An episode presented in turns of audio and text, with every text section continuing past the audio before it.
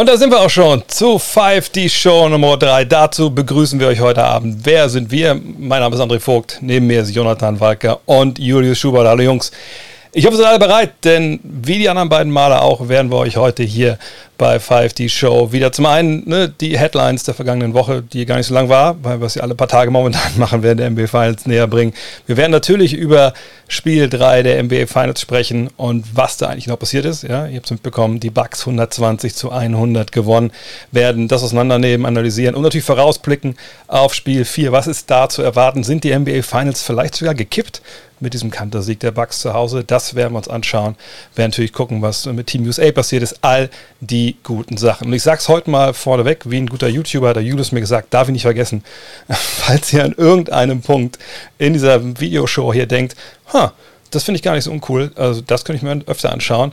Ähm, Wäre vielleicht die allererste Maßnahme zu sagen, okay, ich poste das schnell mal in allen möglichen sozialen Medien, damit Leute zukommen, die vielleicht auch mit Basketball was zu tun haben. Aber vor allem ne, folgt dem Kanal hier, lasst das Like da, das soll gut sein für diesen Algorithmus. Und sagt es einfach weiter, weil das eine Geschichte hier ist, ihr wisst, was wir wollen. Das Printmagazin irgendwie retten, in, ins Digitale rein, Print selber. Dafür muss das hier brennen. Von daher brauchen wir euch äh, Basketball Deutschland, dass ihr zuschaut. Aber nur wenn das geil findet. Wenn nicht geil findet, könnt ihr natürlich abschalten. Also niemand ist gezwungen, hier zu bleiben. Aber wir haben da alle drei ein gutes Gefühl, dass es ganz gut ist. Und Jamal Mosley, bei dem hatten die Orlando Magic ein gutes Gefühl. Sie haben verpflichtet, und damit kommen wir zum ersten Headline des Tages, als neuen Head Coach. Und da gibt es immer so zwei Sichtweisen, Jonathan. Auf der einen Seite, klar, der Verein möchte einen Übungsleiter haben, der zur eigenen Philosophie, zum eigenen ne, Spielerpersonal passt, zur eigenen Richtung. Aber der Coach, der dann anfängt, gerade ein junger Trainer wie Mose, der bisher noch kein Head Coach war, der will natürlich auch gucken, ha, also mit meinem ersten Job möchte ich mich nicht unbedingt verbrennen, denn gerade wenn man lange Assistant war und dann zum Anfang keinen Erfolg hat, dann kann das gut sein, dass man danach nicht mehr die Chance bekommt. Von daher ist das der richtige Job für Jamal Mosley und ist es der richtige Job für die Orlando Magic oder der richtige Mann, den sie für den Job eingestellt haben? Ja, also über Mosley selbst weiß ich gar nicht so viel. Ich finde es immer schwer einzuschätzen, wenn, Spiel, äh, wenn Trainer die ganze Zeit Assistants waren, dann auf einmal Headcoach werden, wo da die Stärken und Schwächen liegen. Dafür sind wir auch einfach nicht nah genug dran an den Teams. Aber grundsätzlich finde ich bei einem Trainer, der zum ersten Mal den Headcoaching-Job bekommt, ist es jetzt nicht verkehrt, wenn das Team nicht so gut ist, weil dann ist der Druck nicht so hoch, Siege zu holen. Ganz im Gegenteil. Das war auch ein Grund, wieso man sich jetzt von Clifford getrennt hat in Orlando. Der Typ ist einfach ein sehr guter Headcoach, erfahrener Headcoach, hat immer das Maximum aus seinem Team rausgeholt, gerade im defensiven Ende. Und die Magic wollen es aber rebuilden. Das hat man natürlich an der Trade Deadline äh, ganz offensichtlich gesehen. Vucic weg, Fournier weg, Gordon weg. Jetzt hat man ein paar Picks, äh, gleich zwei Top 10 Picks dieses Jahr. Und jetzt äh, liegt der Fokus eben auf Rebuild und Spielerentwicklung. Und da denke ich, kann Mosley dann erstmal beweisen, wenn das gut aussieht, äh, jetzt nicht unbedingt, was die Bilanz angeht am Ende der nächsten Saison oder in den nächsten Jahren, sondern wie sich halt die Spieler entwickeln und ähm, dass es halt auch nach modernem NBA-Basketball aussieht, ganz grundsätzlich ich glaube, was bei ihm den Ausschlag gegeben hat, ähm, also aus, von Orlandos Sicht aus, Jeff Weltman, äh, der Mann, der da die Entscheidung mittrifft in Orlando, der kannte ihn schon. Äh, aus Denver hat er angefangen als Player Development Coach, hat sich da hochgearbeitet, dann ging es über Cleveland nach Dallas. Und wir erinnern uns, da hatte er einen ziemlich prominenten Fürsprecher in Luca Doncic, der eigentlich gesagt hat, also wäre jetzt nicht schlimm, wenn der bei uns hier Head Coach werden würde. Äh, jetzt wird das in Orlando, Julius. Ähm, das ist natürlich eine Mannschaft, also das birgt ein gewisses Risiko, finde ich, für, für Mosley, weil natürlich hast du ein paar geile Spieler mit Isaac, mit Falls. Nur äh, Isaac war lange jetzt verletzt so und, und viele von den Youngstern, die in den letzten Jahren gezogen haben, kommen schon mit, mit einer Menge Baggage und man kann nicht davon ausgehen, dass das so eine ganz smooth Entwicklung ist. Mobamba zum Beispiel, ne? wie man es vielleicht von, von Lottery Picks erwartet. Ähm, wie hoch siehst du die Gefahr, dass Mosley sich ein bisschen verbrennt, weil vielleicht dann doch die Erfolge einfach ausbleiben? Ja, das ist natürlich auf jeden Fall eine Möglichkeit bei einem Team wie Orlando, wo man jetzt nicht direkt erkennen kann, okay, man baut um diesen einen Spieler rum oder diese Spieler harmonieren wunderbar miteinander. Ähm, das ist alles ein ziemlich wild zusammengewürfelter Haufen. Jetzt, wir müssen gucken, was sie dann auch im, im, im Draft machen. Ähm, also das Risiko ist auf jeden Fall da, dass es äh, auch überhaupt nicht gut aussieht nächstes Jahr und dass das Team sehr, sehr, sehr, sehr weit unten sein wird in der Tabelle. Aber Jonathan hat schon angesprochen, ähm, er hat da wenig Druck und Stress und ähm, er muss jetzt auch nicht in, in, die Playoffs kommen sofort im ersten Jahr. Von daher, ähm, ja, kommt es dann darauf an, wie hoch die Erwartungshaltung ist, ähm, was er da ähm, erwartet, was, was ähm, das Management von ihm da erwartet. Ähm, von, genau, ja. Das ist ja immer der Punkt. Ich glaube, das vergessen wir halt oft, wenn es um so um Trainerentscheidungen geht, wenn, wenn, wir als Fans oder als Journalisten drauf gucken. Man weiß eben auch nicht, was die interne Erwartung ist, also ab wann Erfolg definiert wird. Und ich denke bei Orlando ist es wirklich so, es geht um die Spielerentwicklung. Ähm, weil da kommen wir zum nächsten Punkt. An Nummer 1 haben die ja nicht gedraftet, seit sie Dwight Howard geholt haben. Und seitdem warten sie eben auf diesen Spieler, um den sie aufbauen wollen. Und dieses Jahr in der Draft, da gibt es so einen Spieler, ähm, zumindest haben es alle gesagt, auch Julius, in einem relativ, äh, ja, guten, nicht relativ, sehr guten Video, was rede ich denn? Sehr guten Video, was du gemacht hast über Kate Cunningham, wo wir gleich einen kleinen Ausschnitt auch sehen werden. Ähm, und eigentlich galt es, galt ja das ganze Jahr, ähm, ich habe mit Torben Adelhardt auch im, im Podcast eine kleine Serie, immer als klarer, erster Pick, als wirklich auch einziger Surefire-Franchise-Player, der in diesem Jahrgang, der sehr stark ist, äh, ne, aber ne, man hat immer gesagt, er ist der Einzige, der wirklich ein bisschen vorne wegläuft. Und jetzt gibt es Berichte, ähm, dass die Pistons zumindest darüber nachdenken, ihn vielleicht nicht an Nummer 1 zu wählen, aus zwei Gründen. Zum einen, weil sie wohl nicht zu 100% überzeugt sind, dass er der beste Spieler in diesem Jahrgang ist. Und zum anderen, weil die Houston Rockets ähm, unbedingt hochtraden wollen an äh, Nummer 1 und da vielleicht denken, okay, also wenn wir ne, jetzt den zweiten Pick bekommen, plus einen Spieler aus Houston, der für uns interessant ist, dann ist das vielleicht mehr wert als Cunningham. Sag, du hast ein glühendes Video über Cunningham und seine Skills gemacht. Könntest du so diesen, ja, so einen Deal, wenn er denn kommt, von den Pistons nachvollziehen oder sagst du, Kate Cunningham ist die klare Nummer eins und wer den nicht nimmt, der macht wahrscheinlich einen riesigen Fehler.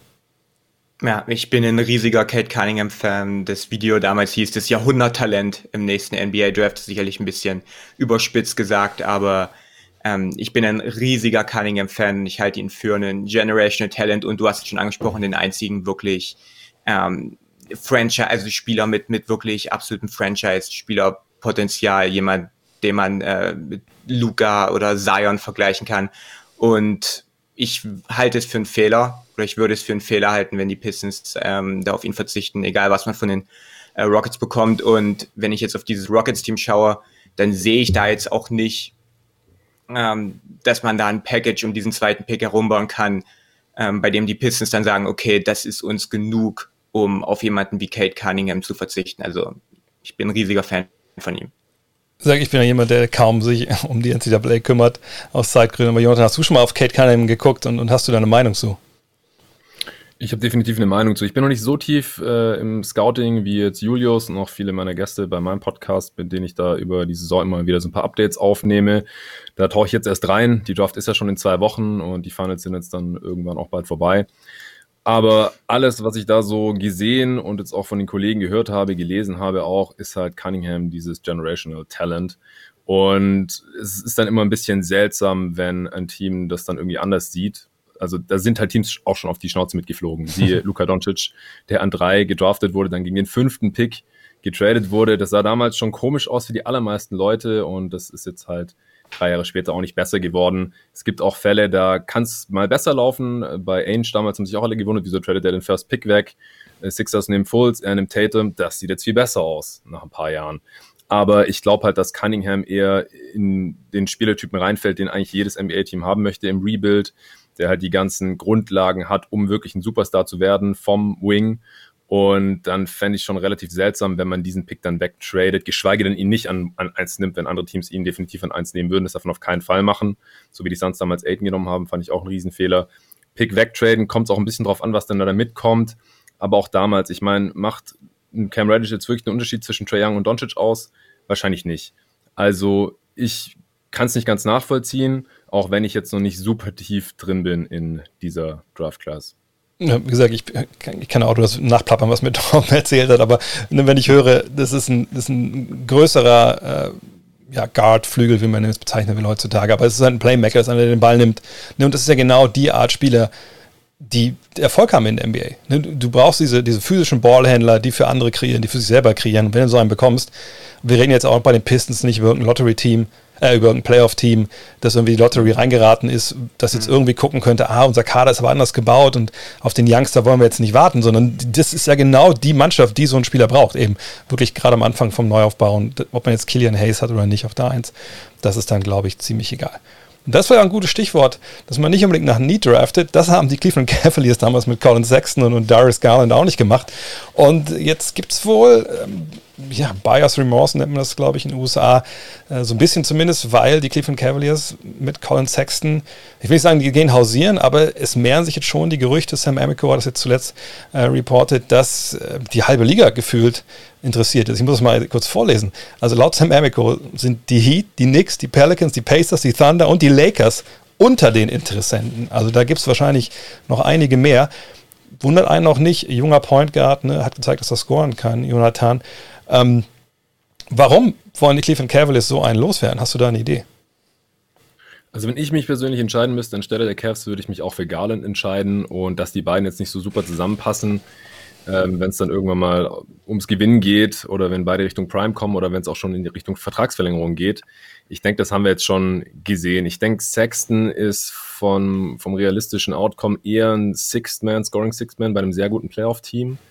Und da kann man jetzt auch ein bisschen die angeblichen Interessenten schon einteilen. Ja, also die besseren Teams, die wollen wahrscheinlich eher so einen Scorer von der Bank haben, denn beim Playmaking, da ist er nicht ganz so elitär unterwegs, defensiv auch nicht, seine Dreier fallen gut, aber er nimmt nicht so viele.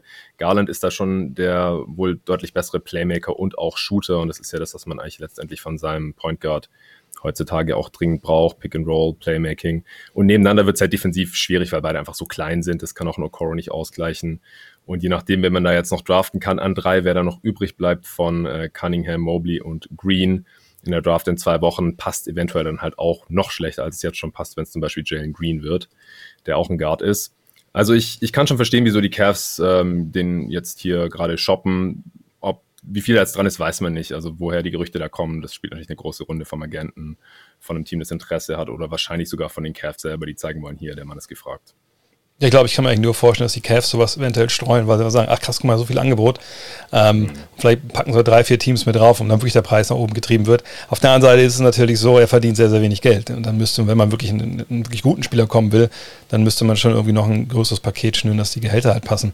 Siehst du ähm, klare Schwächen, Julius, im, im Spiel von, von Sexton? Also im Sinne von, dass du sagen würdest, okay, wenn jetzt ein, wirklich ein Titelfavorit den holt, klar ist das ein preiswerter Spieler, aber ob der einem so wirklich weiterhilft in dem Alter, ähm, also siehst du eine Gefahr, dass wenn jemand ihn holt, der Titel gewinnen will, dass er das bereut im Endeffekt?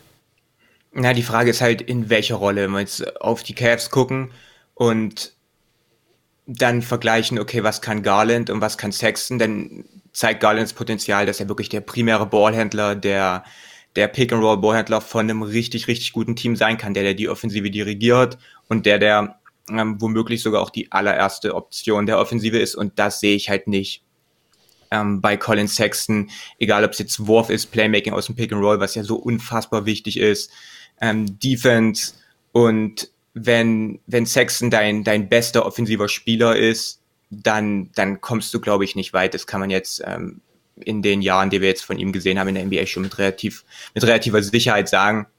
Von daher, ist dann die Frage, okay, was kann er abseits des Balles? Kann man ihn dann neben jemanden wie Garland stellen? Kann man ihn neben einem anderen primären Ballhändler stellen? Ist er dann Offball gut genug als Werfer? Und das ist so ein bisschen das Problem, was Sexton und auch ein paar andere junge Spieler haben, dass, dass sie halt am Ball nicht gut genug sind, um wirklich die erste Option zu sein, aber abseits des Balles auch nicht wirklich so stark. Und wenn du dann halt auch noch eine defensive Schwachstelle bist, dann, dann, ja, dann, dann ähm, drückt das auch so ein bisschen dein, dein Wert den du in der modernen NBA hast, ein bisschen nach unten. Von daher bin ich gespannt. Ähm, erstens, wie viel Sexton bekommt, ob er wirklich das Maximum bekommt. Der kann er jetzt verlängern ähm, nach der Saison und dann auch, was Teams bereit sind, für ihn abzugeben. Ja, vor allem gibt es auch eine Komponente, die wir nochmal dazu bringen müssen, außer natürlich, dass der beste äh, Spitzname für ein Duo in der NBA-Geschichte jetzt Geschichte dann wäre eben mit Sexland. Äh, das hat natürlich sehr, sehr gut gepasst. Aber äh, eine Sache, die wir beleuchten müssen, so ein bisschen ist, ne, dieser, dieser Point Guard-Markt, in der Free Agency, der ist natürlich mit ihm jetzt, auch wenn er, wie schon gesagt hat, jetzt nicht dieser klassische Playmaker ist, natürlich nochmal ein bisschen voller geworden. Und dann denken wir natürlich als deutsches Basketball-Videomagazin natürlich immer auch an Dennis Schröder. Äh, wir wissen, was er möchte. Ja, 100, 120 Millionen, 150 Millionen. Äh, wir kennen die Umstände bei den Lakers. Ne? Wenn sie ihn gehen lassen, dann können sie niemanden holen für das Geld, weil sie über dem Salary Cap liegen. Ähm, seine Trade ist immer eine Option. Aber ich denke mir, wenn Sexton jetzt auftaucht auf dem Markt und, und die, die Cavs wirklich in dem Sinne ernst machen, dass sie sagen, ja, nee, den, also der ist zu haben und, und teuer ist der nicht, dann glaube ich, fehlt da vielleicht doch noch wieder eine Planstelle für, ähm, für Dennis. Und wir sehen die Lakers ja auf der Liste hier. Jonathan, was denkst du, was hat das für Auswirkungen vielleicht auch auf, auf Dennis seinen Marktwert? Klar, also wenn Teams jetzt die Alternative haben, Sexton sich reinzuholen, der deutlich jünger ist, der noch Upside hat und der halt auch in diese kann starten, kann aber auch ein guter Scoring Punch von der Bank sein, ist ein anderes Skillset als jetzt bei Schröder, der defensiv zum Beispiel sehr gut ist am Ball. Ähm, aber das drückt natürlich den Marktwert dann von Dennis Schröder als äh, Free Agent. Und wenn die Lakers, wenn es jetzt wirklich stimmt, dann sieht man halt auch nochmal, dass äh, die Lakers hier wirklich äh, nach Alternativen suchen, Dennis so viel Geld zu geben, 100, 120 Millionen, dass die Zahlen gerade schon in den Raum geworfen, die da so kursieren. Denn ähm, es gibt halt auch eine Luxury Tax, beziehungsweise dann Hardcap für die Lakers. Und wenn sie sagen, das Geld ist Schröder uns nicht wert, dann auch mit 30 plus, dann gucken wir jetzt hier lieber, dass wir eine günstige Alternative reinholen. Dann wird es halt schwierig, weil nur die Lakers werden Schröder dieses Geld geben, da bin ich mir sehr, sehr sicher. Und ähm, das riecht jetzt halt schon wieder so ein bisschen danach, dass es das, äh, das darauf hinauslaufen könnte. Vor allem, wenn wir uns überlegen, ich meine, es, es gibt ja auch jetzt im Free Agency Markt, oh, das, wir wollen jetzt hier nicht eine halbe Stunde mit Dennis Schröder reden, vielleicht nur abschließend dazu, aber es ist ja auch nicht so, dass da draußen jetzt zehn Mannschaften sitzen, die alle händeringend einen Point Guard brauchen äh, und denen das Geld bezahlen können, was sie Dennis bezahlen können. Also im Zweifel fallen mir, ehrlich gesagt, top of my head nur zwei ein. Das sind die Bulls und die Knicks. Und bei den Knicks hat man jetzt gelesen, auch äh, Ian Berkeley hat das geschrieben, dass wohl intern da die Planungen eher sind, dass man keinen balldominanten Point Guard möchte, ähm, was ja dann auch wieder gegen Dennis sprechen würde. Und dann ist man schon in Chicago. Ähm, wenn nicht, nichts getan hat, ist Chris Fleming da ein Assistant Coach, der hat mit Dennis Schröder nicht die besten Erfahrungen in der Nationalmannschaft gemacht, was man so hört. Ähm, ich, also ich bin gespannt, wie, wie, sich dieser Markt da generell entwickelt. Ähm, warten wir es ab. Auf jeden Fall eine spannende Person, wahrscheinlich die spannendste aus deutscher Sicht in dieser Offseason. Kommen wir zum ersten Werbebreak und äh, schauen wir mal, was wir da dieses Mal haben. Now to the pandemic, the coronavirus crisis, COVID 19 lockdowns. Time out. Our mind is running, but the world holds still. And all we can do is wait. Wait for what? Wait for better times? Wait for new opportunities? For new challenges? Nah, the challenge is here, now. Let's make it part of the way. Face it and become a stronger version of ourselves. The rules are different, but the game is still the same. So we don't wait for it to change. We play it. This is Never Not Ballin'.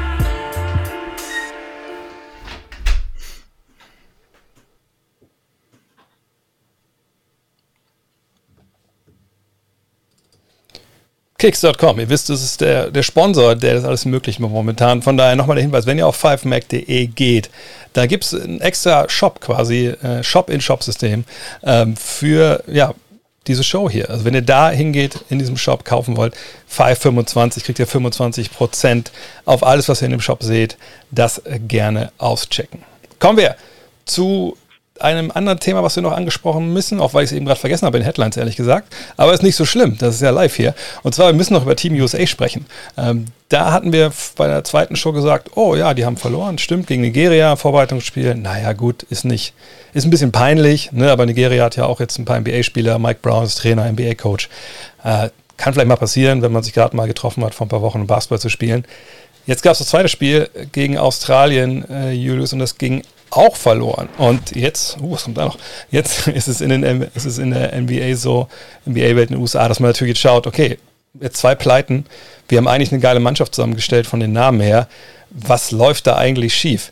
Ist es also Zeit, jetzt Panik zu schieben oder bist du eher auf der Seite, dass du sagst, guck mal, das war so eine lange Saison, wir reden seit Monaten drüber, äh, ne, wie hoch die Belastung der NBA-Spieler sind. Die sind die gerade mal sich ein, zwei Wochen zusammen trainieren und spielen gegen ein Team, was sich eigentlich schon seit Jahren kennt man sollte da echt mal die Kirche im Dorf lassen. Oder siehst du wirklich strukturelle Probleme in diesem Kader, der natürlich große Namen auf die Platte bringen wird? Nein, also Panik würde ich da jetzt nicht schieben. Du hast es angesprochen, da sind viele Spieler dabei, die vor äh, kurzer Zeit noch in den NBA Playoffs gespielt haben und jetzt eine sehr, sehr kurze Pause hatten, ähm, noch jetzt nicht wirklich lange mit ihren, mit ihren äh, Kollegen da zusammengespielt haben.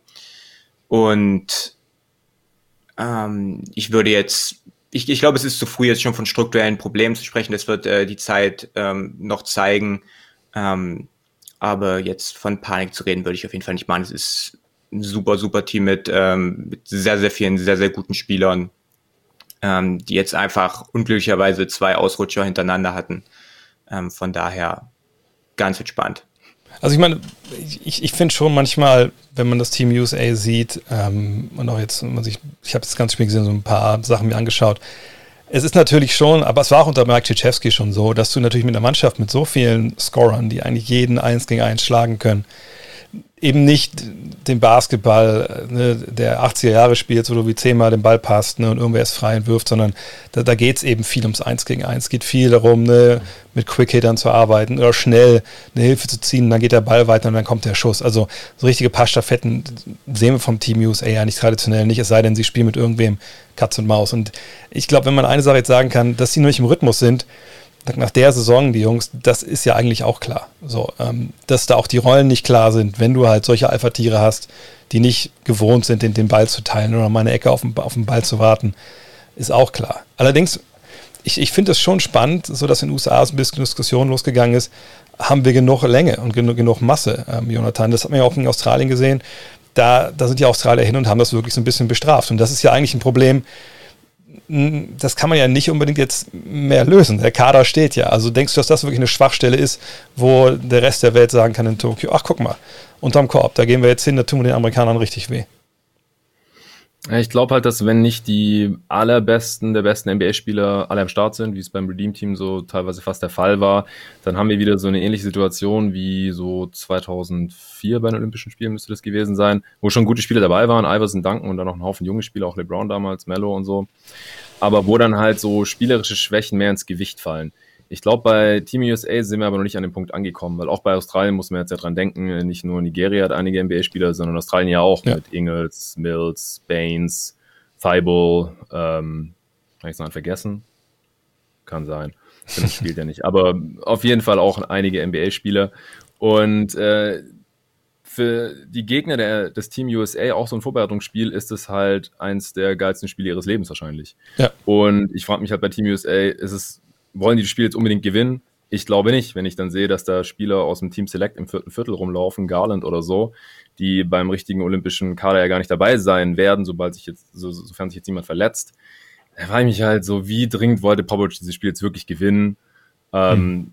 Es sind jetzt die ersten Games von diesem Team in, in der Konstellation im Gegensatz zu den anderen Spielen. Es ist ein Vorbereitungsspiel. Also ich finde, da wird schon wieder tendenziell zu viel Panik geschoben, gerade natürlich in den USA, oh mein Gott, wir verlieren gegen äh, Nigeria, ähm, ohne sich genau anzugucken, woran es gelegen haben könnte. Ja, die Amerikaner muss man auch ganz klar sagen, glaube ich, am ehesten zu vergleichen, wenn es um, um Basketball-Nationalmannschaft geht, wie, ja, wie die deutsche Fußballgemeinde, wenn, was wenn du in der Quali für die Euro in Island 2-2 spielst, dann, dann rasten alle vollkommen aus. Äh, und so ist natürlich da jetzt auch. Da zeigen natürlich alle mit dem Finger drauf und sagen, guck mal, gegen Nigeria haben wir in London, glaube ich, mit was, mit, mit 83 gewonnen, Unterschied oder 63, was es war. Äh, wieso verlieren wir jetzt gegen die? Aber es ist nun mal einfach, die sind im vollen Saft, die, die sind im Training seit Wochen stellenweise äh, und die Amerikaner eben nicht. Und deswegen denke ich mir, da wird auch viel zu viel draus gemacht. Aber jetzt kommen wir zu den NBA Finals. Natürlich das Thema, was wir hier in diesen Tagen besprechen. Und wir haben eine Serie, ich glaube, das kann man sagen. 2 zu 1 führen die Phoenix Suns nur noch, ich habe es schon angesprochen, 120 zu 100 hat Milwaukee dieses Heimspiel gewonnen, dieses erste von zwei jetzt ähm, in den Spielen 3 und 4. Und ähm, es gab natürlich ähm, klare Gründe dafür, warum man äh, dieses Spiel äh, verloren hat. Ähm, vielleicht erstmal kurz, Jonathan, du als Suns-Fan, jetzt ganz abgesehen davon, ob du jetzt das analysierst oder nicht, was hat das Spiel mit dir gemacht, mit, mit deiner Gefühlswelt? Warst du traurig, warst du sauer, äh, warst du verzweifelt? Was hat das mit dir gemacht? Nee, ich habe im letzten Stream gesagt, es würde mich schockieren, wenn die Bucks dieses Spiel nicht gewinnen. Also war ich jetzt natürlich nicht äh, schockiert, dass sie es gewonnen haben, war jetzt auch nicht besonders traurig. Ähm, ich ich habe sogar Geld auf die Bucks gesetzt, weil ich mir so sicher oh, um Gottes Willen. Ja, dann wissen wir, wissen wir warum die Suns verloren haben. also, wenn die Bucks das verloren hätten. Ich meine, wären die Finals durch gewesen. Es geht jetzt natürlich auch ein bisschen um die Art und Weise, wie äh, sie dieses Spiel gewonnen haben oder wie die Suns verloren haben. Und da gab es schon Sachen, die mich ein bisschen genervt haben, ähm, als Fan natürlich auch mehr, äh, als wenn ich da völlig emotionslos davor sitzen würde. Aber im Endeffekt, Janis hat wieder dominiert, wie in Spiel 2 schon. Ähm, den Unterschied in dieser Serie macht aber nicht Janis. Offensichtlich können sie auch verlieren, wenn er dominiert, sondern äh, Middleton und Holiday. Und haben wir auch im Stream hier tausendmal gesagt. Wenn einer von beiden gut spielt, haben wir wahrscheinlich ein knappes Spiel. Wenn beide gleichzeitig gut spielen, was nicht besonders wahrscheinlich ist, weil es fast nie passiert, in Spiel 3 ist es passiert, dann haben wir ein Blowout. Also man, wir gehen auch gleich noch in die Access and Aus rein und Defensivschemes und so weiter. Was, was könnte man da noch optimieren? Und das werden die Suns auch machen.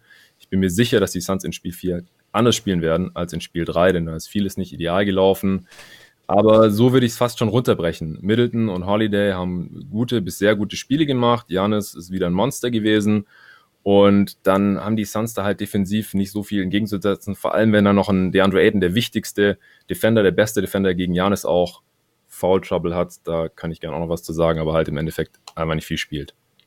Ja, also das war auf jeden Fall, also für mich war das mit Ayton auf jeden Fall das Entscheidende. Also wir haben darüber gesprochen, ne, Scharic nicht mit dabei. Ähm, Torrey Craig hat gespielt, trotz seiner äh, Knieverletzung, der aus, aus Spiel 2. Das war natürlich die beste Nachricht wahrscheinlich für Suns-Fans an dem Tag.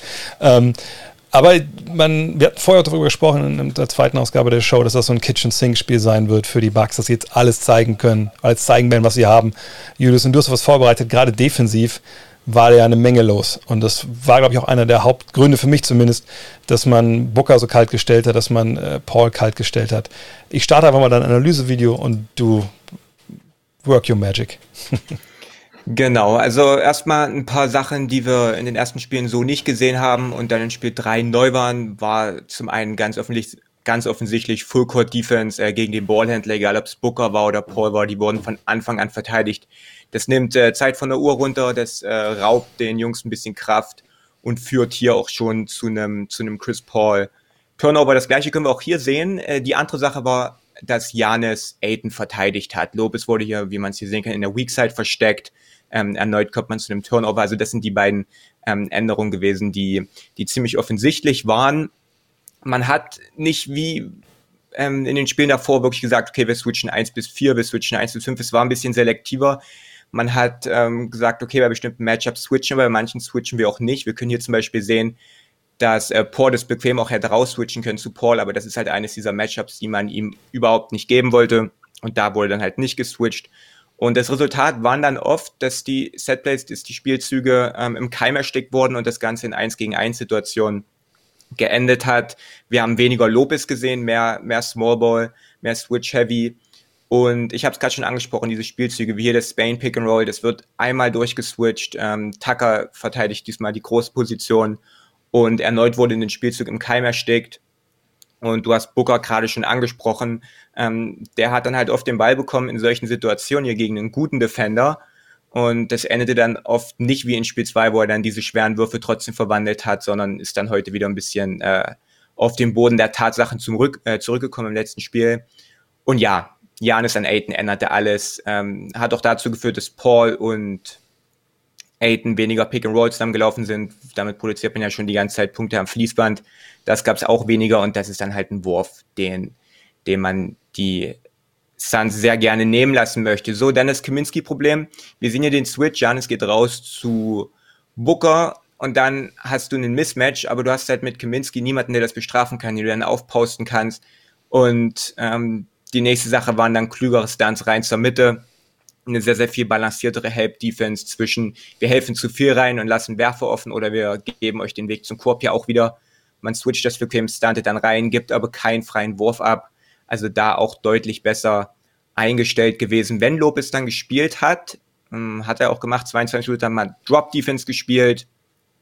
Ähm, er kann sich hier zurückziehen und Kaminski hat den Platz, damit kann man super leben und genau das gleiche sehen wir jetzt auch hier nochmal schaut, wie weit Lopez sich zurückzieht. Kaminski poppt raus, aber was, was will er machen? Er setzt am Ende den Ball auf den Boden ähm, und, und vergibt ähm, diesen kurzen Floater, auch ein Wurf, den man, äh, mit dem man sehr gut lebt. Also die, die Bugs haben sich anguckt, was hat in Spiel 1 und speziell Spiel 2 funktioniert, haben noch ein paar neue Sachen dazu gemacht und hatten das beste defensive Spiel in diesen Finals und auch eines ihrer besseren in diesen Playoffs, vielleicht sogar das beste defensive Spiel. Und dazu kam halt, dass die Suns nicht wie in Spiel 2 so oft dann ihre, ihre schweren Würfe danach getroffen haben. Also wir hatten ja wirklich in Spiel 2 häufig die Situation, dass die Bucks super verteidigt haben und dann Booker und Paul trotzdem sauschwere Würfe getroffen haben.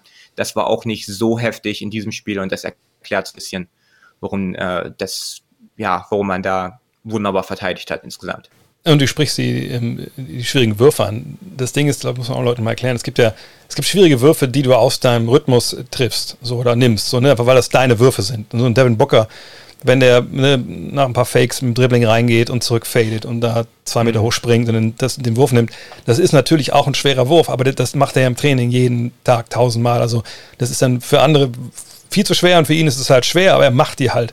Aber ich fand einen großen Unterschied, und das hat, glaube ich, auch das Video gut gezeigt, ist, sie kam eben gar nicht in die Situation rein, vor allem nicht Booker, um sich diese schweren Würfe überhaupt zu erarbeiten, sondern die schweren Würfe, die sie genommen haben, meiner Ansicht nach waren sehr unangenehme, schwere Würfe, die sehr aus der Not geboren waren. Und, und da muss man ehrlich sagen, Hut ab, Mike Buhnholz, haben wir wenig gesagt in diesen Playoffs, glaube ich. Mhm. Aber ne, wie er die Truppe jetzt eingespielt hat, ne, nach diesen ersten beiden Partien, und wir haben jetzt so ein bisschen Zeit zwischen den Spielen, das ist natürlich auch vorteilhaft für, für Trainer, aber ne, dass man jetzt wirklich so clever war, wenn man mal zurückguckt in die Saison, wie oft in der Saison, wenn sie Sachen geübt haben, ne, da einfach immer wieder hanebüchende wirklich individuelle Fehler passiert sind aus Konzentrationsschwächen, auch in diesen Playoffs der stellenweise. Da muss man sagen, Johann hat es angesprochen, die wussten, das Spiel müssen sie gewinnen und so haben sie eben auch verteidigt, eben auf, auf einem super cleveren Niveau. Aber Aiton, darüber müssen wir natürlich sprechen, Jonathan, das war natürlich ein Hauptgrund auf, auf beiden Seiten. Auf der einen Seite, ne, er geht runter, erlaubt natürlich dann auch den, den Bugs zum Teil entweder ja, klein zu spielen mit Janis auf der 5 oder jemanden wie, äh, wie Lopez dann gegen Torrey Craig zu verstecken. Aber defensiv, und wir hatten in der allerersten Folge darüber gesprochen, dass der Weg der Bugs über Physis gehen muss zum Sieg äh, und zum Titel. Und da hat man, glaube ich, gesehen, die Suns, also es ist, ich will nicht sagen, da war gar keine Gegenwehr da, aber wenn Janis hat er getroffen, habe ich 13 von 14 in der Zone. Ähm, ich glaube 13 von 13 sogar. 13 von 13 sogar am Ring. Äh, dann muss man sagen, dass das, also ist es jetzt Hilflosigkeit? Äh, war es mangelnde Aggressivität, mangelnde Spannung? Ähm, was ist da dein Urteil? Ja, also ohne Aiden ist es einfach unglaublich schwer. Mir hat das Scheme ohne Aiden in der Defense teilweise auch nicht gefallen. Die haben die Suns haben da verschiedene Dinge ausprobiert. Aber gerade in der Pick-and-Roll-Defense, dass dann da irgendwie gehatcht oder sogar quasi getrappt wird, also zwei Mann auf den Ball führenden Spieler, ähm, Chris Middleton gesetzt werden, wenn ein Janis mit auf dem Feld ist oder ein anderer Spieler, der in der Zone finishen kann das kann ich halt nicht nachvollziehen, weil Middleton, der hat am Anfang ein paar Würfe getroffen, aber es war halt, wie Middleton so spielt, waren halt äh, taffe Shots und dann haben die Suns sich dazu entschieden, immer zwei Defender auf ihn zu hetzen und dann hatte der, ähm, hatten die Bucks halt aus einer 4 gegen 3 Situation oft leichtes Spiel. Das bin ich von den Suns so eigentlich nicht wirklich gewohnt. Das haben wir in den ersten beiden Spielen eigentlich auch nicht viel gesehen. Und äh, Middleton hat im ersten Spiel ein gutes, im zweiten dann wieder nicht. Also ich hätte da nicht so überreagiert. Deswegen ähm, da bin ich mal gespannt, ob wir das wieder so sehen werden. Äh, hier sehen wir es auch gerade äh, mit Janis auf dem Feld. Da hat es mal geklappt, weil er nicht auf Janis gepasst hat, sondern den Wurf genommen hat. Was haben wir jetzt hier? Janis Pick and Roll, genau zwei Mann. Ball geht runter zu Janis. Booker kann ihn nur noch faulen and one. Also das ist einfach miese Defense. Aber also halt nicht nur miese Execution, sondern eine miese Idee einfach. Du kannst nicht hoffen, dass äh, Booker und die anderen Defender, Paul, ähm, stuntet auch noch runter aus der Corner, dann noch irgendwas machen können gegen Janis, wenn zwei Mann auf Middleton gehen. Also ich gehe davon aus, dass wir das nicht mehr sehen. Das wird Monty Williams mit Sicherheit erkennen, dass das äh, keine gute Idee ist. Aber ähm, nochmal zurück zu Aitons Foul Trouble, das will ich unbedingt noch loswerden. Mhm. Ding ist, er ist am Ende nicht ausgefault, er hatte zwar fünf Fouls, aber ich sage das in meinen Podcasts auch immer wieder, äh, ich kann nicht nachvollziehen, wieso Coaches in der NBA immer noch, das machen nicht alle, aber manche machen es noch, Monty Williams macht es manchmal, manchmal nicht. Ich kann nicht in seinen Kopf reinsehen, ich weiß nicht, was der Prozess dahinter ist, vielleicht könnt ihr mir erklären. Aber er, Aiden hat kurz vor der Halbzeit sein drittes Foul bekommen und Anfang der zweiten Halbzeit, Anfang des dritten Viertels sein viertes. Das heißt, er kann noch eins machen, ist immer noch drauf und dann erst nochmal eins, dann ist er erst unten. Und die Suns waren schon 13 Punkte hinten zu dem Zeitpunkt und Williams nimmt ihn trotzdem runter. Und das war für mich eigentlich schon so der Punkt, wo ich das Spiel fast schon aufgegeben hatte. Die Suns sind nochmal rangekommen auf vier Punkte. Dann habe ich gedacht, okay, jetzt muss er ihn eigentlich wieder bringen. Weil alles perfekt gelaufen. Cam Johnson äh, hat geil gespielt. Es hat gut geklappt mit dem Small Ball, teilweise auch Zonenverteidigung für ein paar Possessions. Man kann froh sein, dass man so lange überlebt hat. Und er kommt einfach nicht mehr. Mit 14 hinten kommt er immer noch nicht. Man nimmt einen Timeout, glaube ich sogar. Er kommt immer noch nicht zurück. Kaminski kommt, man gibt noch mehr Punkte ab. Ende des dritten Viertels hat Aiden immer noch nicht wieder gespielt. Mit vier Fouls sitzt er auf der Bank quasi. Monty Williams hat ihn ausgefault. Nicht er hat ja. sich ausgefault oder die Bucks haben ihn ausgefault oder die Refs, sondern Monty Williams hat Aiden de facto ausgefault. Man ist mit 22 hinten im vierten, Anfang des vierten Viertels. Das Ding ist durch. Und das hat mich als Fan halt total aufgeregt. Weil man hätte sogar noch die Chance gehabt, dieses Spiel, wo ich überhaupt nicht mit einem Sieg gerechnet habe, überhaupt nicht, trotzdem noch zu gewinnen durch diesen Run im dritten Viertel mit Small Ball. Dann hätte man Aiden wieder bringen müssen und es ausnutzen müssen, dass man sogar noch in diesem Game drin ist und das ist einfach nicht passiert. Und das kann ich einfach nicht nachvollziehen.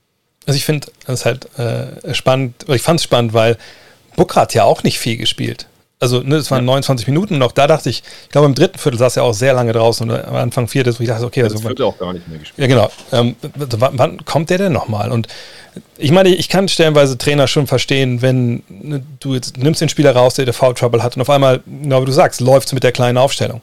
Und du kommst dran und denkst, okay, augenscheinlich haben wir irgendwas gefunden, was funktioniert.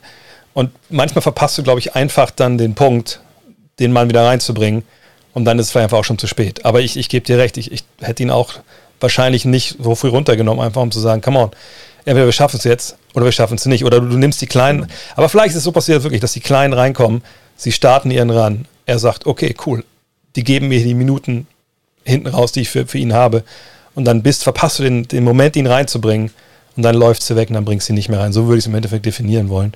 Ähm, aber das ist, ich gebe dir recht, in der NBA ist es verbreitetes Larry Brown war, glaube ich, der Meister da drin, Leute nach zwei Fouls runterzunehmen und dann erstmal eine halbe Stunde sitzen zu lassen, was natürlich totaler Blödsinn ist, weil du eigentlich das alles noch schlimmer machst. Ähm, ja. Julius, aber wir müssen noch über Chris Paul reden. Also Chris Paul, wir erinnern uns in diesen Playoffs stellenweise ohne Turnover durchs Playoff-Land gewandert. Man dachte, um Gottes Willen, also der spielt ja auf einem komplett neuen Level. Jetzt in den letzten beiden Spielen zusammen zehn Turnover. Ähm, siehst du da, außer halt jetzt dieser aggressiveren Verteidigung, die du gerade schon skizziert hast, Gründe dafür, warum der Point Guard momentan stellenweise relativ sterblich wirkt? Ähm, naja, also das wäre jetzt das erste, der erste, du hast gerade schon gesagt, der erste Grund gewesen, den ich angesprochen habe. was du halt nicht machen kannst, du kannst nicht Chris Paul einfach ganz gemächlich äh, über die Mittellinie dribbeln lassen und dann ähm, ihn quasi kom komplett unbedrängt das machen lassen, was er gerne machen möchte. Und das äh, durfte er in diesen Playoffs relativ häufig machen und ähm, vor allem jetzt in diesem im, im dritten Spiel heute Nacht halt überhaupt nicht. Das war, denke ich, ein ganz, ganz großer Faktor. Ähm, ansonsten, ja, sind es halt, häufig sind es halt einfach ungenaue Pässe oder das, ähm, wenn er jetzt mit Big Man, mit, mit Aiton hat er diese, hat er diese Chemie, wo, wo ähm, die beiden automatisch wissen, was der andere vorhat, wo der, wo der andere sich bewegt. Es funktioniert im Schlaf und dadurch, dass jetzt ähm, wäre zumindest vielleicht eine Begründung, die mir, die mir einfällt, da in der Big Man-Rotation relativ durchgewürfelt werden muss ähm, und der einfach da auch mit Leuten zusammenspielt, die vielleicht mit, mit denen er bis jetzt noch nicht so viel zusammengespielt hat, es da noch so ein bisschen hapert. Aber ich denke, dass jetzt so eine Zwei-Spiele-Sample Size da jetzt nicht irgendwie groß genug ist, um mir zu sagen, okay, das Chris Paul hat jetzt äh, ist hier eine Turbo-Maschine geworden nee, nee, so. Nee, nee, kann vielleicht doch, ja, ja, kann vielleicht doch einfach damit zusammenhängen, dass er einfach da mal ein ungenauer Pass und da mal ein ungenauer Pass. Ähm, ja, das wäre jetzt so ein bisschen meine Begründung. Also ich glaube, in Spiel 2 waren am Ende auch so ein paar Turnover, wo man dachte, okay, das ist nicht so Chris Paul-like. Ähm, mhm. Aber ich, ich glaube, vor allem ist halt die Defense, denn Spiel 1 konnte sich alles anschauen, genau wie du gesagt hast, Spiel 2 stand da Drew Holiday. Und genauso müssen wir es ja auch machen. Ähm, wir müssen vielleicht nochmal einmal auf, auf diese, ja, diese Size Advantage halt zu sprechen kommen, der Suns, äh, der, der Bucks, weil nochmal, wir haben das in, in, in, der ersten Show gesagt, ne, der Weg wäre halt, sie dominieren auf den großen Positionen, sie kommen mit der Länge, sie bringen Aiden in Foul Trouble und dann dachten wir, ja, Scharic wäre noch da und der ist ja noch nicht mal da jetzt. Ähm, momentan würde ich fast sagen, also ich, ich, ich würde mich eigentlich weigern, nach, nach so einem Spiel 3 zu sagen, die Serie ist gekippt. Aber ähm, man hat jetzt einen klaren Weg zum Sieg gesehen. Und was ich nicht gesehen habe, war viel Gegenwehr gegen Jannis, wenn er auch zum Rebound gegangen ist, zum Beispiel. Ähm, ne, ich glaube, da wurde, ich habe es auch on air, glaube ich, gesagt, ne, da wurde nicht ausgeblockt, wie wenn ich ein kleiner Spieler bin, der, der einen großen Spieler ausblockt, sondern da wurde sich so ein bisschen davor gestellt und gehofft, naja, vielleicht greift er ja nicht rüber und holt den Rebound zwei Meter drüber. Und genau das ist ja nicht passiert. Ähm, also wenn jetzt die Frage dort steht, sind die Finals gekippt? Also machst du dir wirklich Sorgen, ohne dass wir jetzt schon auf den Scouting Report zu Spiel 4 kommen, äh, um die Suns nach dieser Performance? Oder bist du da noch guten Mutes, weil es einfach auf der einen Seite ne, alles für Milwaukee lief und auf der anderen Seite eben nichts gefallen ist für Phoenix. Ja, also bis jetzt läuft alles so mehr oder weniger, wie ich mir das vor der Serie vorgestellt habe. Damit es so weitergeht, müssten die Suns jetzt äh, im nächsten Spiel gewinnen. Ich, da bin ich mir jetzt nicht hundertprozentig nicht sicher, nicht so sicher, wie ich mir war, dass die Bucks Spiel 3 holen. Denn in Milwaukee spielen die Bucks einfach besser. Die sind da, mhm. da glaube ich, erst einmal verloren in diesen Playoffs. Und das müsste ja gegen die Hawks gewesen sein, da in, in Game 1. Ähm, aber die, die Suns, die haben das schon in sich, die sind nah genug dran vom Talentlevel an den Bucks, ohne jetzt äh, aufs nächste Spiel einzugehen. Ähm, die Suns waren nicht ohne Grund 2-0 vorne, auch nach dem 2-1 gewinnen die Teams, die vorne sind, ähm, statistisch historisch gesehen noch zu 85 Prozent, glaube ich, die Serie. Weiß jetzt nicht, ob, ob es in diesem Fall so hoch ist. Es gab jetzt auch eine Verletzung seither mit Charic, aber Charic, das ist jetzt nicht der Spieler, der hat nicht die Rolle im Team, der diese Finals mit entscheidet. Und es gibt genug Sachen, die passieren können, dass äh, die Bucks nicht mehr so stark sind, offensiv. Und bei den Suns im letzten Spiel hat da ungefähr gar nichts funktioniert. Außer Crowder, der ein richtig geiles Shooting-Game hatte. Das ist ein bisschen schade, weil der super streaky, der hat normalerweise nicht zwei solche Spiele hintereinander. Und Cam Johnson, der auch ein starkes Spiel hat in diesem geilen Slam, den du vorhin noch eingespielt hast. Aber ansonsten können eigentlich alle Suns besser spielen. Und deswegen bin ich da jetzt grundsätzlich noch ähm, ziemlich optimistisch, was mein Tipp angeht, beziehungsweise auch was ähm, den Suns-Sieg oder die Suns Championship angeht. Und wo wir denn vier Spiele jetzt sehen, wer da was ändert und wer da vielleicht auch gewinnt, das erklären wir euch nach der Pause. It feels good to be able to accomplish my dream. It started with me. I feel like if you don't believe in yourself, then who will? And I had the right people around me, my family, coaches, um, always lift me up and push me to work hard and be the best player I can be. The Memphis Grizzlies select John Morant from Murray State University.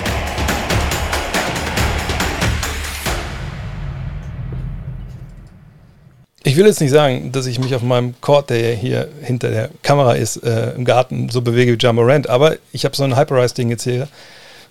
Ich fühle mich schon ein bisschen jünger. Nicht wie John Morant, aber vielleicht wie John Morants Vater. Und das, das reicht momentan eigentlich schon in meinem Alter. Kommen wir, und vielleicht soll ich dazu sagen, und die gibt es jetzt bei, bei Kicks.com. Also wenn ihr solche Dinger braucht und wenn ihr denkt, oh, nach, nach einem harten Training tut es ein bisschen weh am Oberschenkel, Hyperrise bei Kicks.com. Kommen wir zu Spiel 4, äh, Julius. Und ähm, ja, wir haben alles angesprochen, was jetzt in Spiel 3 gut oder schlecht gelaufen ist auf, auf, auf den beiden Seiten. Ähm, wie glaubst du, kriegen die Suns ihre Probleme in den Griff? Vor allem halt, ne, wenn Aiden jetzt mal sich hinsetzen muss. Ja, das ist eine gute Frage, an der Monty Williams jetzt einige Tage äh, tüfteln darf oder durfte. Man muss eine Möglichkeit finden, wie man, wie man, ich, ich weiß nicht mal unbedingt, ob man, also Janis zu stoppen wird, wird wahnsinnig schwer, Janis auszubremsen, vor allem mit dem Spielermaterial, was man hat. Ähm, ich glaube, darauf sollte ähm, ein Fokus liegen, aber nicht der Hauptfokus. Ähm, ich denke, dass man, dass man Middleton, wenn wir uns angucken, wie sie Middleton verteidigt haben, wir haben es, wir haben es ja schon angeguckt, dass man ihn super aggressiv verteidigt hat, oft auch gedoppelt hat, was man eigentlich bei einem Middleton nicht machen muss, wenn wir ehrlich sind, vor allem nicht, wenn, wenn äh, da noch ein Holiday und vor allem ein Janis daneben steht, dass man da die Taktik ein bisschen anpasst ähm, und dann sagt, okay, dann, dann, dann treff halt deine schweren Würfe, ähm, anstatt äh, jedes Mal dazu freien Mitspielern zu spielen. Wir haben jetzt hier einen Zone Defense gesehen im letzten Spiel, die hat relativ gut funktioniert, um, um Janis Drives ähm, und, und vor allem diese Roll zum Korb ein bisschen auszubremsen. Ähm, das, das hat vor allem, das hat auch so ein bisschen dazu geführt, dass äh, der Vorsprung kleiner wurde. Ähm, damit konnte man so ein bisschen äh, kaschieren, dass halt die Größe, dass halt die Rim Protection so ein bisschen fehlt. Und vielleicht sehen wir davon noch ein bisschen mehr. Man, muss sagen, dass die Bucks das ein bisschen entschlüsselt hatten dann noch im Laufe, im Laufe dieses dritten Viertels, wo die, wo die Suns wirklich das äh, eine Possession nach der anderen gespielt haben. ähm, da vielleicht ein bisschen den Mix reinbringen, dass man zwischen Zone Defense und Man-to-Man Defense ein bisschen hin und her switcht. Ansonsten, ähm, ja, wüsste ich jetzt gar nicht mal, was, was die Suns jetzt äh, offensiv großartig anders äh, machen sollen. Äh, man muss auf jeden Fall versuchen, Booker in seine, in seine Spots reinzukommen. Das haben wir auch am Anfang schon gesagt. Die schweren Würfe, die sind okay, wenn Booker sie vielleicht nimmt, wenn er, wenn er auf dem rechten, rechten Elbow ist, über den Screen kommt, in der Bewegung ist. Ähm, aber sowas haben wir ja zum Beispiel auch gar nicht gesehen. Was auf jeden Fall nicht sein kann, ist, dass man Spielzüge laufen will, die werden dann im Keim erstickt und dann gibt es eins gegen eins Situationen, mit denen man dann lebt. Ähm, ja, auf jeden Fall sind die Suns, äh, die Suns müssen antworten. Die Bucks haben, die Bucks haben ihren Schachzug gemacht im letzten Spiel, jetzt sind die Suns dran. Und wenn aber die bisherigen Playoffs auch so ein bisschen ein Indikator sind, dann haben die, haben die Suns eigentlich immer Antworten gefunden. Die Suns haben bisher jedes Mal, wenn, wenn, wenn sie dran waren, vor allem auch in dieser Lakers-Serie, ähm, immer wieder Antworten auch gefunden und immer wieder den richtigen Schachzug dann gemacht. Von daher bin ich da schon optimistisch, dass man sich da irgendwas einfallen lässt. Ich bin trotzdem echt gespannt, weil, ähm, also ich, ich, muss ehrlich sagen, ich, man kann das alles wegdiskutieren im Sinne von, naja, ne, wenn Aiton keinen Foul Trouble hat, dann hat Janis nicht so einfach zum Korb zu kommen. Ne? Dann ist man auch am, am, defensiven Brett nicht so angreifbar und dann gleicht sich das alles ein bisschen aus. Wir müssen ja auch ganz klar sagen, die Bucks haben ja so viele Würfe mehr gehabt. Äh, ne, durch Offensiv-Rebounds, ne, durch die Turnover, glaube ich, hatten sie auch weniger. Ähm, Im Endeffekt waren es ja 90 zu 83. Das ist natürlich eine Menge wert, wenn man auch noch sieht, dass sie eine ganze Ecke und 10 Freiwürfe mehr geworfen haben. Aber ähm, wo ich mich wirklich ein bisschen schwer tue, ist zu prognostizieren, was die Suns im Angriff machen wollen. Denn ähm, ne, klar, Paul wird nicht nochmal so rausgebracht werden von so einer Full Court, Three Quarter Court Defense. Da hat er alles schon hunderttausendmal gesehen. Aber ich bin gespannt, wir haben in der, in der Analyse gesehen, so Sachen wie das Bane Pick and Roll, das scheint jetzt wirklich ne, bei den Bugs so drin zu sein, dass sie genau wissen, was sie machen. Da steht keiner auch nur einen halben Meter falsch. Ne, sie switchen das durch. Selbst irgendwie Bobby Port ist ja nicht bekannt dafür dass er so ein bisschen kompliziertere Coverages super gut versteht. Der weiß genau, wo er rausfitchen soll und wo nicht und ist, macht dem auch nicht diesen halben Schritt in die falsche Richtung, den dann halt Chris Paul mit dem Pass bestraft. Und abseits von wirklich, okay, ne, wir schicken jetzt äh, Booker in, in ISOs, nachdem er irgendwo ne, den halbwegs den Ball einen halben Schritt Vorsprung bekommen hat, oder wir bringen Paul in ISOs. Ich tue mich ein bisschen schwer, äh, irgendwas anzubringen, außer naja, die müssen aber besser treffen. Und das ist ja hm. nicht das, warum die Leute hier eingeschaltet haben. Jonathan, von daher, was siehst du da im Angriff, was die Suns wirklich anders machen sollten? Ja, also wie Julius gerade schon gesagt hat, die äh, Suns, also in, der, in dem Fall dann natürlich Monty Williams in erster Linie, die haben immer die Antwort gefunden bisher in diesen Playoffs. Das ist ja auch das Geile an den Playoff-Serien ja. im Vergleich zur Regular Season, dass es, äh, dass so viel gegameplant wird, dass sich die Teams das Tape anschauen und dass die mindestens viermal gegeneinander spielen, maximal siebenmal und man von Mal zu Mal da wirklich immer kleine Unterschiede feststellen kann und es dann evaluieren kann, wer hat hier, wer gewinnt hier gerade dieses äh, Basketballschach. Und Monty Williams ist ein ziemlicher Meister in Access and Aus. Da hat Julius auch schon gute Videos in äh, seinem YouTube-Kanal zu gemacht. Und ist ja nicht so, dass wenn jetzt das Bane Pick and Roll, dass sie äh, so probiert haben im letzten Spiel, wenn das nicht funktioniert. Und die Suns haben nicht so viele Plays gelaufen im letzten Spiel, ist mir auch ja. aufgefallen. Das war ein bisschen seltsam.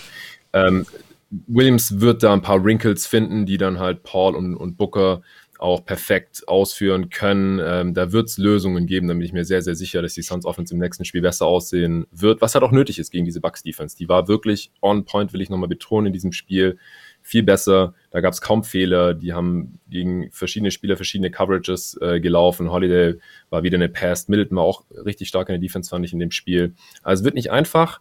Wir müssen sehen, ob die Bucks diese defensive Performance nochmal wiederholen können, ob vielleicht bei denen nochmal jemand in Foul Trouble kommt. Mal sehen, die faulen sehr wenig, die Suns aber halt eigentlich auch. Und dann, wenn Aiton mehr spielt, der hatte 16 Punkte zur Halbzeit. Und in der zweiten Halbzeit hat er zwei gemacht, weil er Foul Trouble hatte. Hatten wir schon.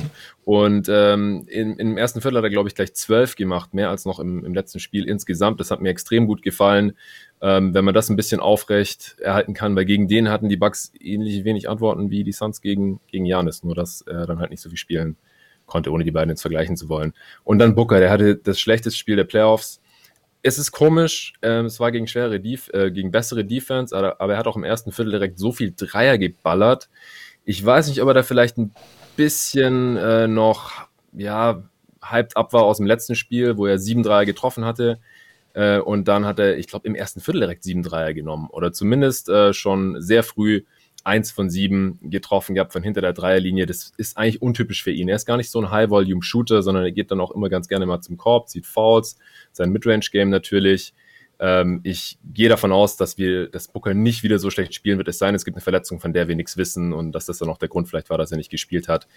Das ähm, ist so ein bisschen die Angst, die unter Suns-Fans kursiert, aber ich würde jetzt mal nicht davon ausgehen. Auch Chris Paul über die letzten zwei Spiele, wir haben es angesprochen, zehn Turnovers, super untypisch für ihn. Das kann ich mir nicht vorstellen, dass er wieder so oft den Ball verlieren wird. Und ähm, das muss gar nicht alles passieren, dass das hier ein enges Spiel wird. Ich gehe nicht davon aus, dass die Suns irgendwie Blowout haben oder mit 10 plus Punkten gewinnen, wie in den ersten beiden Spielen. Das passiert in Milwaukee, glaube ich, nicht. Aber wenn es am Ende mal spannend wird, das haben wir in diesen Finals auch noch nicht gesehen, in der Crunch-Time, ja. da würde ich halt auch eher mit den Suns gehen, weil dann haben die halt einen Booker und einen Paul und das sind bessere Crunch-Time-Spieler als jeder Spieler bei den Bucks. Das ist ja eh so eine merkwürdige Serie. Ne? Wer immer früh wegläuft, gewinnt das Spiel im Endeffekt bisher. Also richtig, ne, dieses Hin und Her, diese Lead Changes haben wir, haben wir noch gar nicht gesehen. Und vielleicht ein Punkt, den wir ein bisschen unterschlagen haben, war auch ne, die, die, Story von Spiel 2, die ganzen Eckendreier. Ne, Jules hat es in der Analyse angesprochen. Die waren einfach nicht mehr da, weil man clever geholfen hat. Und ich denke, das wird ein so ein Punkt sein, den Monty Williams sicherlich äh, auf, aufs Board schreiben wird. Ne, wird ihnen Placement in die Hand geben, wo es forciert wird, dass die Hilfe aus den Ecken kommt, dass die Hilfe einen längeren Weg gehen muss. Und entweder hast du dann Booker oder Paul im 1 gegen 1 oder du kannst den Ball da rauskicken. Äh, und defensiv, wenn man da vielleicht hinkommt bei den Suns, ich meine, mit Aiden ist es halt um einiges leichter, diese Mauer aufzubauen vor Janis, die du eigentlich immer brauchst. Ähm, ich ich würde mich auch sehr wundern, wenn wir jetzt bei, bei Aiden nicht eine Spielzeit sehen, die also also an der 40 kratzt. Also ich, ich, ich denke, Frank Kaminski will kein äh, Phoenix Suns-Fan mehr sehen. Äh, Tory Craig haben wir auch gesehen, hilft dann eigentlich auch im Endeffekt fast nur den Bugs, weil du dann Lopez verstecken kannst. Und ähm, ich denke, wir haben es auch, glaube ich, hier schon mal besprochen, wenn das Monty Williams clever macht und er vor den TV-Timeouts vielleicht eine Minute gibt, dann hat er, glaube ich, Aiden halbwegs frisch und wir haben halt diese großen Abstände jetzt ähm, zwischen den äh, Spielen, dass das, glaube ich, auch von der, von der Kondition her kein Problem sein dürfte. Ähm, aber was können die Bugs noch besser machen, ähm, Julius? Was, was, siehst du da? Vielleicht auch gerade offensiv. Weil ich meine, ähm, wir haben gerade schon gesagt, ne, Middleton war gut, Janis war überragend, Holiday war auch okay. Ähm, aber irgendwie hatte ich das Gefühl, dass es auch ein bisschen runder hätte laufen können, weil viele von den Buckets kamen ja eben auch in der Zone nach Offensiv-Rebounds. Second Chance Point war ein großes Thema. Besser machen würde ich mich jetzt gar nicht mal so äh, sehr darauf hm. konzentrieren wollen, sondern einfach es nochmal so zu machen. Und das ist ja schon die kompletten Playoffs ein Thema bei den Bucks, dass sie solche Spiele haben können. Und dann denkt man, okay, gut, jetzt haben sie verstanden, wie sie gegen den Gegner spielen, sie haben einen Plan. Und das ist jetzt ein Indikator dafür, wie es in dieser Serie weitergeht. Und dann kommen sie im nächsten Spiel raus und fangen wieder bei Null an. Und das ist halt was, was überhaupt nicht passieren darf, sondern einfach das machen, was gut funktioniert hat. Und davon haben wir sehr, sehr viel gesehen im letzten Spiel, das einfach nochmal so machen. Wirklich weiterhin versuchen. Janis darf jetzt nicht denken, yo, wir sind hier im Rhythmus, es läuft, dann nehme ich jetzt mal wieder drei einer Transition, sondern, man, sondern weiterhin dieses, das, was sie so stark macht, so viele Spielzüge wie möglich, wo alle drei Spieler, also die, die, die Big Three involviert sind, Janis als Rollman, ähm, Holiday als jemand, der vielleicht Spielzüge nicht einleitet, sondern dann an den Ball kommt, wenn, wenn, wenn, wenn der Ball schon läuft, wenn die Defense in Bewegung ist. Und dann einfach warten, also auf die Antwort, die die Suns äh, haben werden, auf, auf die warten und dann relativ schnell hoffentlich dann auch darauf noch eine Antwort finden. Das wird, denke ich, auch ganz wichtig sein. Ähm, ansonsten besser machen, ja, wüsste ich jetzt gar nicht mal, was man jetzt so viel, so viel besser machen möchte, wenn ich ehrlich bin. Ja, mit den Dreiern sprichst du was Richtiges an. Ich glaube, der, der Dreier von Janis ist für Bucks-Fans das, was Frank Kaminski für Suns-Fans generell ist. Den möchte man einfach nicht, nicht auf dem Feld sehen. Lass uns trotzdem nochmal hier on the record gehen und da kann Jonathan anfangen. Wer gewinnt denn Spiel 4? Also ich glaube, dass es die Suns holen können. Dass die Adjustments gut genug sein werden und es wäre quasi Novum, wenn äh, Holiday und Middleton beide zwei Spiele hintereinander beide ein gutes Spiel haben ich glaube, das haben wir so noch nicht gesehen. Ähm, Janis wird bestimmt wieder dominieren, aber wie schon in Spiel 2 gesehen, das ist nicht der entscheidende Faktor. Das können die Suns noch irgendwie verkraften. Ich kann mir vorstellen, dass die Defense gegen Janis noch ein bisschen besser werden kann, dass man da schlauer hilft, dass man das Pick and Roll ein bisschen besser verteidigt, ihn auf keinen Fall verlässt als Rollman, um irgendwie den Ballhändler zu hatchen. Das ist totaler Quatsch. Und ähm, wie gesagt, wenn Aiden mehr spielt, dann, dann wird die Defense da auch schon, schon besser sein. Ähm, also ich neben den ganzen offensiven Geschichten, die die Suns, äh, was da besser laufen kann, was ich vorhin schon gesagt habe, glaube ich, kann es am Ende für die Suns knapp reichen.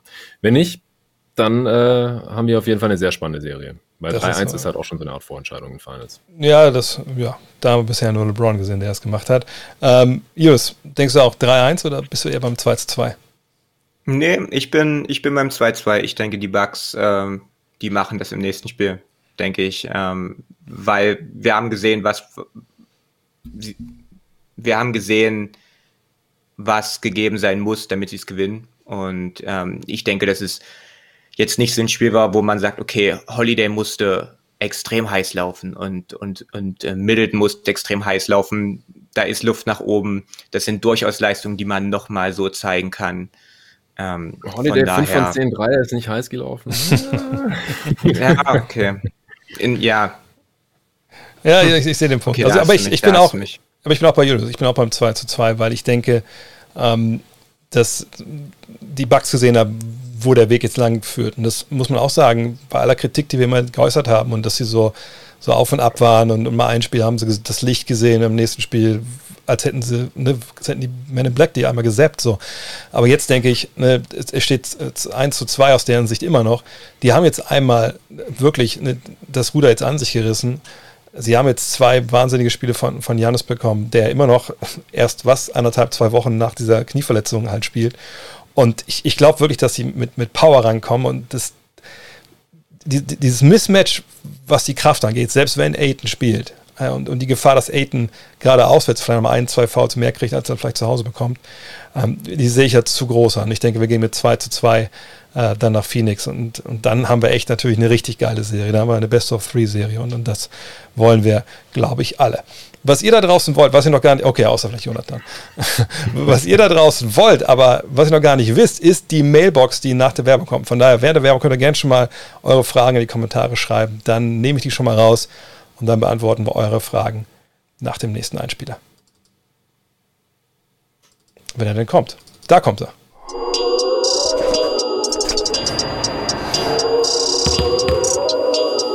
Superstar, what the fuck have you From the south side we roll. Watch, coming for you.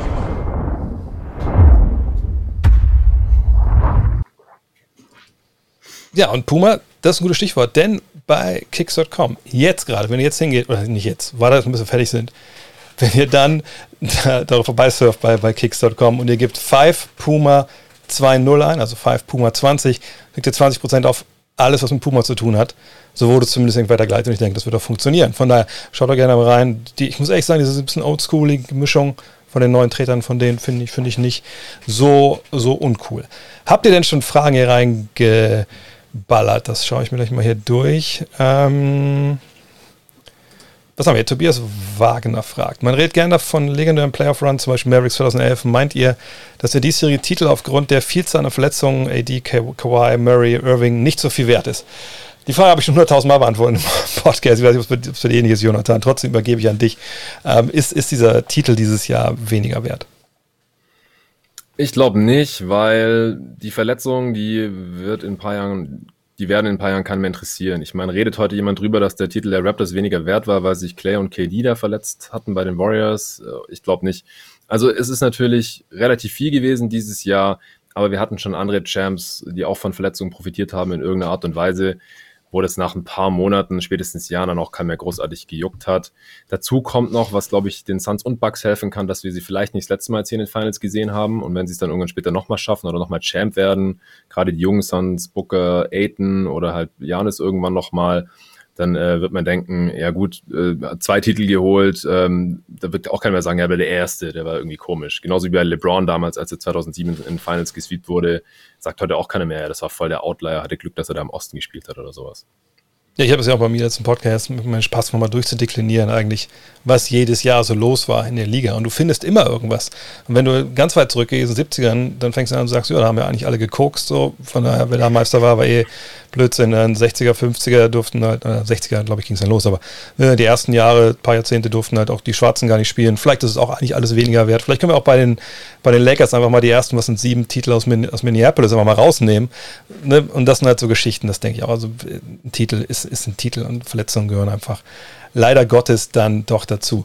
Das ist eine Frage für, für Julius auf jeden Fall von Johannes, Johann Töfs. Äh, wie viel Zone sollten denn die Suns spielen in Spiel 4? Ja, das ist eine sehr, sehr gute Frage. Wir haben es im letzten Spiel ja gesehen, wo sie es wirklich über das halbe, dritte Viertel ähm, ein, eine defensive Sequenz nach der nächsten gespielt haben. Ich würde es mehr spielen ähm, und wie auch schon vorhin gesagt, wirklich Abwechslung versuchen reinzubringen, das zu mixen, vielleicht mal zwei Zone Possessions, dann wieder zwei normale, einfach um ähm, Abwechslung reinzubringen und dem Gegner verschiedene Sachen zu zeigen. Ich würde auf jeden Fall mehr spielen und dann halt gucken, wie es funktioniert. Da haben wir noch eine Frage, die nehme ich mir noch an hier von Anton. Äh, was sieht Budenholzer in Jeff Teague? Wieso spielt er überhaupt? Naja, ich sag mal so, wenn, äh, also ich glaube, Budenholzer, ne, der guckt dann, wenn er jetzt irgendeinen Ballhändler aufs Feld bringen muss, so die Bank runter und guckt so die ganzen Gesichter und sagt, nee, Flügel, Center. Und dann sieht er auf einmal Jeff Teague und denkt so, oh, fuck, stimmt, das, das ist mein Backup Point Guard. So. Ja, und dann guckt er wahrscheinlich auch in, in die Stands und guckt zu seinem Manager und sagt, so, nur wegen dir muss ich den jetzt bringen. Mhm naja, sie haben halt niemand anders. Ich meine, Teague und er kennen sie natürlich noch aus, aus Zeiten aus, aus Atlanta. Das war, glaube ich, auch einer der Gründe, warum sie ihn da geholt haben, weil er einfach. Ex-All-Star. Genau, als Ex-All-Star. Damals, was war, damals nicht sogar die erste fünf von den All-Star? Bin ich falsch im Kopf? Nee, aber Player of the Month. Aber die hatten vier ja, All-Star. Genau, vier All-Star, sowas, ne? Ähm, und äh, ne, also er hat ja niemand anders. Wenn wir mal durchgehen, wen er da bringen kann äh, auf der Einzelnen, sind wir halt relativ schnell bei Sam Merrill. Und ich weiß nicht, wie es euch beiden geht. Ich bin mit der Arbeit von Herrn Merrill nicht wirklich vertraut. Und das hat, wird seine Gründe haben. Ja, Rookie, ne, vielleicht kommt da mal was, aber nicht in diesem Jahr. So, und, und da fehlt es einfach. Das muss man sagen. Und das ist auch, ob ihr auf beiden Seiten, das haben wir noch nicht ganz klar gemacht, ich glaube, beide Kader merken jetzt, dass sie auf gewissen Positionen einfach nicht super tief besetzt sind. Und, und beide Teams ich glaube, wenn man wirklich mal ne, mit beiden Coaches mal eine Ruhe eintrinken könnte, würden wahrscheinlich sagen, also am liebsten würde ich nur mit sieben Mann spielen, wenn das irgendwie gehen würde. So, ne? Weil danach wird es immer in dem Sinne fragwürdig, dass wenn du dann einen Jeff Teague bringst oder du bringst einen, einen Tory Craig, dann, dann weißt du, du musst defensiv und offensiv anders spielen, als du es gerne möchtest, weil die so klare Schwächen haben. Und, und das ist, wenn die dann spielen, gibt es einfach nur eine Antwort es gibt niemand anders, der da irgendwie helfen könnte. Und das ist, ist bitter, aber so, so ist das halt im Endeffekt. Ansonsten, ich sehe eine Menge Fragen hier äh, zu anderen Themen. Da könnt ihr gleich rüberkommen zu Twitch, da mache ich gleich den großen Fragenstream. Heute jetzt erstmal nur ähm, hier zum Thema. Genau, Di Vincenzo schreibt jemand auch verletzt, das stimmt vollkommen richtig. Äh, hier ist man nur für Finals, äh, aber in Zukunft natürlich auch andere Themen. Kommen wir zum Abschluss nochmal zu Over Under. Haben wir letztes Mal auch gespielt, möchte nochmal spielen. Und ähm, fangen wir vielleicht an mit Janis. Ja, zweimal über 40. Das hat ihn in relativ elitäre Sphären gebracht. Ich glaube, die einzigen beiden ne, ähm, Spieler, die in den Finals Back-to-Back -back 40 und 10 Rebounds aufgelegt haben, Shaq und er. Deswegen das LeBron. erste. LeBron, LeBron. 14 und 10 auch? Oh, okay, alles klar. Ja. Ähm, dann dieses erste Over-Under. 39,5 Punkte, Jonathan, für Janis in Spiel 4. Also geht er über 40 oder, oder bleibt er diesmal drunter? Schwierig. Ähm, ich glaube nicht, dass er nochmal 13 von 13 direkt am Ring macht. Das ist schon Outlier. Und wenn man sich auch seine Freiwurfquote anguckt, ich glaube, äh, was war es, 13 von 17, sehen wir nicht ja, oft von ihm. Auf der anderen Seite sehen wir es auch selten, dass er gar keinen Wurf abseits vom Ring trifft. Also ich glaube, das könnte sich fast so ein bisschen die Waage halten. Vielleicht kriegen es die Suns, auch wenn Aiden gerade mehr spielt und so, es hin, dass er nicht mehr so viele Würfe am Ring bekommt und so und alle finishen kann. Aber vielleicht trifft er da mal ähm, wieder einen Fadeaway aus der Floater Range oder doch irgendwie einen längeren Pull-Up-Jumper oder so. Vielleicht fällt mir wieder ein Dreier rein, sowas. Ich denke, das könnte sich fast die Waage halten. Ähm, auch Heimspiel in, in Milwaukee nochmal. Ah, ist natürlich krass, ja. Drei Spiele in Folge 40 plus und wahrscheinlich holt er auch wieder 10 plus Rebounds, gerade wenn die sonst viel Small spielen müssen. Das, ähm, das ist schon krass, das sehen wir nicht oft, aber ich traue es ihm zu. Also ich gehe over. Und ihr könnt natürlich auch gerne alle in den Kommentaren, zwei sind auch schon overgegangen, könnt gerne alle auch reinschreiben, so sagt was, was ihr, wie ihr das seht, äh, während Julius antwortet. Over oder under? Ja, ich gehe drunter. Also ich denke, dreimal 40 äh, am Stück, das wäre schon, das wäre schon ziemlich crazy. Ähm, ob er, also Jonathan hat es äh, eigentlich alles schon sehr, sehr gut angesprochen. Ähm, die 13 von 17, ob, ob er das nochmal, das sind, was sind das, 76 Prozent, keine Ahnung. Ähm, ja, ob er das nochmal schafft, ob er wirklich so viele, so viele offensive Rebounds und einfache Punkte dann bekommt. Ähm, und 40 Punkte, das muss man halt auch erstmal schaffen. Von daher denke ich, auch wenn die Suns sich vielleicht ein bisschen, ein bisschen besser auf, auf das Ganze einstellen, denke ich, dass, dass er vielleicht nur 36, 37 Punkte macht. Ja, die Meinung im, im Chat sind über geteilt over. Ich, ich gehe auch under, weil ich denke, dass wenn wir uns irgendwelche Adjustments ausdenken äh, für, für die Suns, dann ist es natürlich okay. Diese Mauer muss halt stehen. Und im Zweifel gucken wir halt, dass irgendwer einen, einen Dreier nehmen muss von den, von den Bucks, der halt keinen Dreier nehmen sollte vielleicht. Und ne, dann lebt man vielleicht eher damit, dass ein eben Pat Connaughton schlägt oder, oder äh, Bobby Portis oder whoever, sondern wenn man denkt, okay, die Dreierquote von denen ist auf jeden Fall eine ganze Ecke schlechter, auch wenn sie ganz gut treffen vielleicht, als die Zweierquote, die, Janis am Ring hat. Nur die Frage ist natürlich auch, wie, wie, wie kriegen sie ihn da überhaupt weg? Also ne, er war ja auch wie immer schon da am Ring. Ähm, da bin ich echt gespannt, aber ich, ich kann mir nicht vorstellen, dass sie ihm das, das so zulassen. Und auch, dass die Freiwürfe wieder so fallen, denke ich auch nicht. Von daher, ich denke auch, es wird knapp undergehen.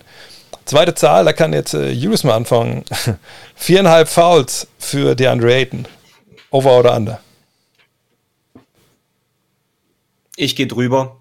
Ich denke, hm. dass er wieder in Foul Trouble kommen wird, nur diesmal halt Monty Williams nicht sagt, okay, dann nehme ich dich jetzt zu früh raus.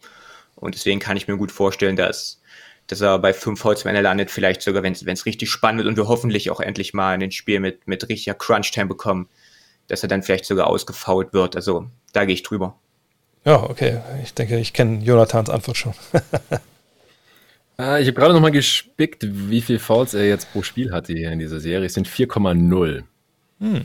Also es äh, fault schon mehr als in vorherigen Runden. Da hat er nie Foul Trouble gehabt. Das ist echt ja. ein Problem, das er in diesen Playoffs einfach noch gar nicht hatte.